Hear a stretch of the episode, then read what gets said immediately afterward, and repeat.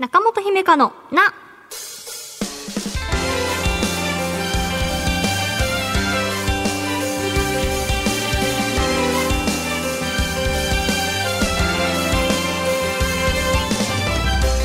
心理カウンセラーの中本姫香です、えー今回はこんなメッセージから紹介したいと思います、えーラジオネームがこれは無記名でいいのかな？はい。紹介します、えー中本さんこんにちは、え千葉県の方です、えー初めてメールを送らせていただきます。私は4月から大学生になるのですが中学高校の6年間男子校だったため女性と話す機会がほぼなく何を話せばいいかや相手過去女性が何を考えているかなどいろいろ考えちゃってとても緊張してしまいます。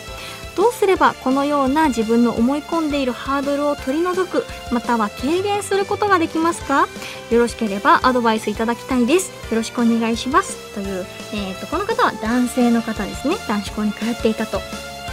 ねこうこんななんていうか4月の新しいねこう、うん、学校とか始まる時なので逆にね6年間女子校で大学から共学みたいな方もいるでしょうしね。うんうん。そうですね。こう、まあ、思い込んでいる、まあ、ハードルっていう風に書いていらっしゃるのでこうご自覚もされているんだなっていう印象ですけれどそうなんですよね。こうなんていうのかな。うまく話そうとしなくていいんだろうなというか、うんうん。こうまあ、もちろんね男性の男子校でやってたノリとかちょっと違うかもっていうのは、うん、あると思いますがでもこうまあうん女性ってどんな話題好きかなとかであんまり意識しすぎなくてもいいんじゃないかなって思いますよ。うん、それよりもまあこう人としてま話し合うのかなとか、まあ、この人となら仲良くなれそうだなみたいなことでもいいと思いますし、うんうん、なのでこう女性ってどんな話がいいのかなとかって、ま、考えすぎず例えば自分の今学んでいることだったり、まあ、自分はこういうあのところでこういう高校からやってきたよみたいな自己紹介でもいいし何かこう会話を楽しむっていうことをなんか根底に持っていると自然と緊張とか意識とかせずあの話せるんじゃないかなって思いました。はい、あのどうかね楽しんでくださいね。まあでもね緊張するなっていうのもなんか無理な話かなとも思いますけど、うんうん、そんな風に思いました。はい、えー中本姫香のな最後までお付き合いください。募集中です。中本姫香のな。姫香セレクション。えー今回から新しいコーナーを立ち上げます。その名も姫香セレクション。えこれあれですよね。あの座談会の時にえっ、とねラジオネームえーコロネタンさんとかあとラジオネーム、えープチプチ谷織さんとかがあの番組でこんなことやってほしいなっていう中であの中本さんが普段触れてる作品をあのなんかちょっと知りたいとか、うんうん、それをあの触れてどういうふうに思ったか知りたいっていうのを言ってくださったっていうのをね聞いて、まあ、早速というか、うんうん、あの私も何かこれやることであのこういうこと考えてる人だよっていうのとか、まあ、素敵な作品をね皆さんと共有していけたらいいなと思って、えーこの3クール目から始まった新コーナーです。えー私が見た映画や、えー読んだ本、漫画などから生き方や考え方、カウンセリングのヒントになるかもと思った作品を紹介します。えー記念すべき第1回はこちら。心はどこへ消えた？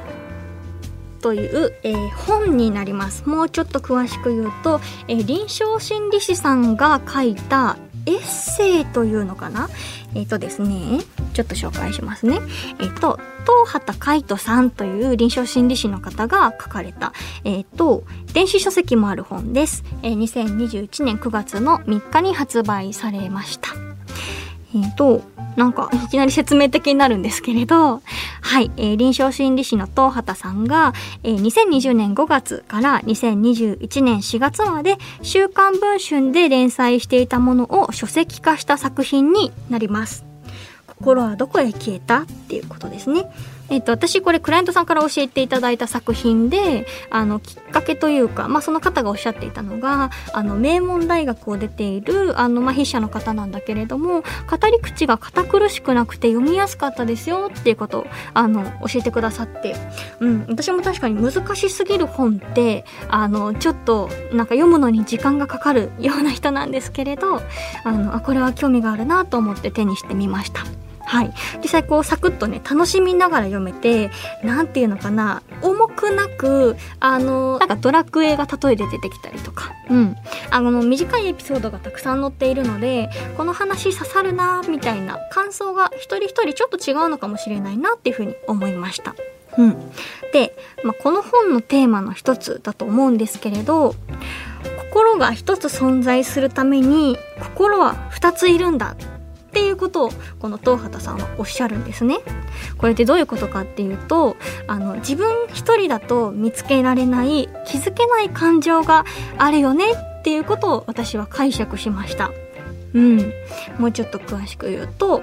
今ってこう感染症のこともあって前よりこう気軽に人と話せない会えない状況がまあ続いていますよね。リモートワークになったりしてコミュニケーションも最小限だったりして、うん、で何かこう私自身疲れた時って誰かに話聞いてほしいって思う時もあるけれど基本的には一人になりたがるところがあるんですね、うん、ちょっと予定入れずにもうお家にこもって無になろうみたいにあのなんか無になれるようなあの場所を探すところがあるんですけれど、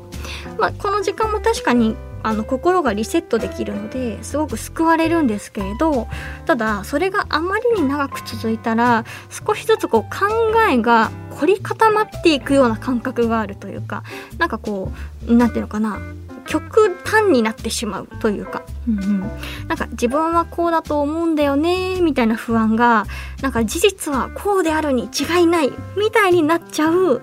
ような感覚があります。うん、なのでこうあまり一人でこもりすぎると気づけないことがあるよねとか、うんうん、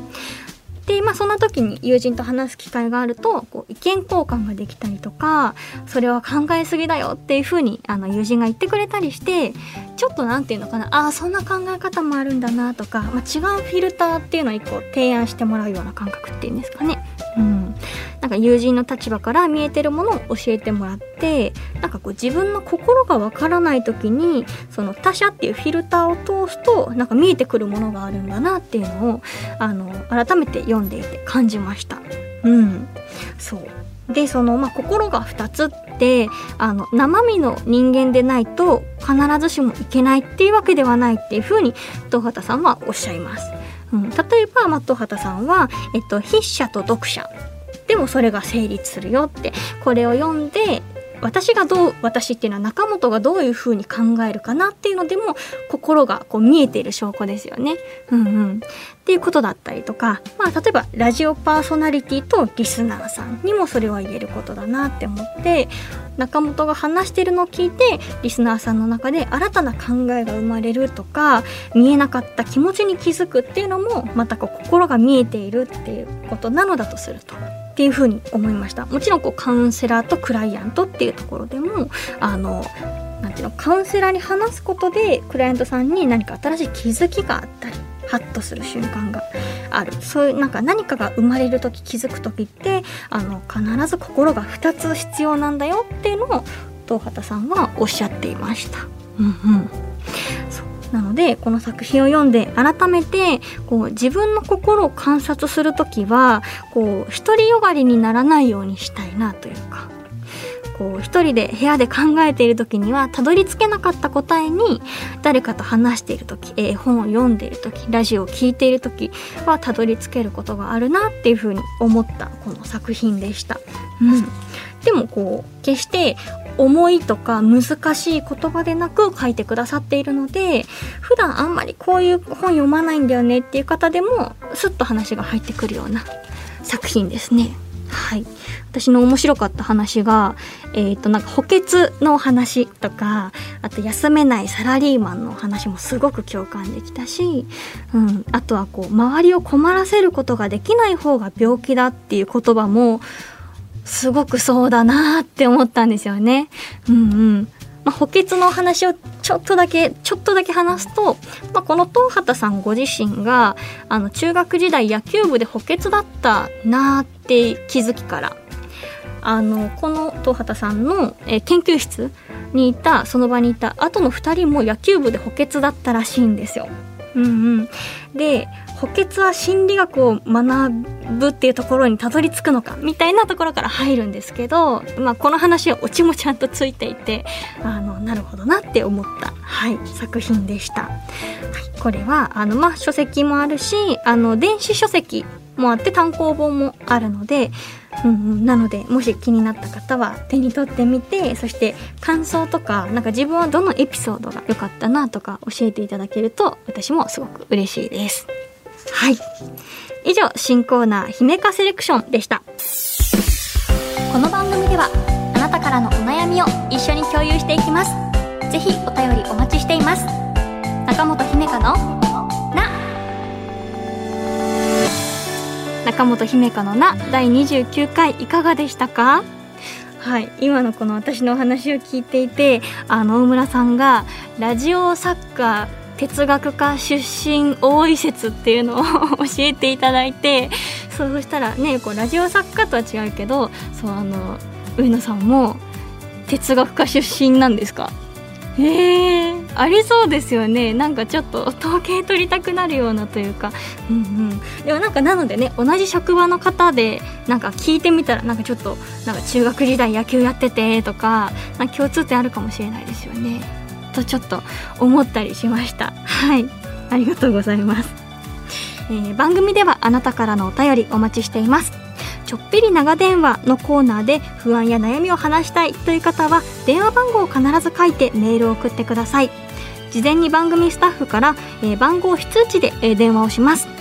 なのでお便りを送った方は非通知の電話も着信できるように設定してください。よろしくお願いします。メールアドレスは中アットマーク JOQR.net naka アットマーク JOQR.net です。そして番組の感想は「ハッシュタグひめたん文化放送」をつけて SNS でつぶやいてください。番組の公式アカウントもあるのでフォローよろしくお願いします。次回の更新は4月25日月曜日午前7時です。1週間後またお会いしましょう。お相手は中本姫香でした。またね。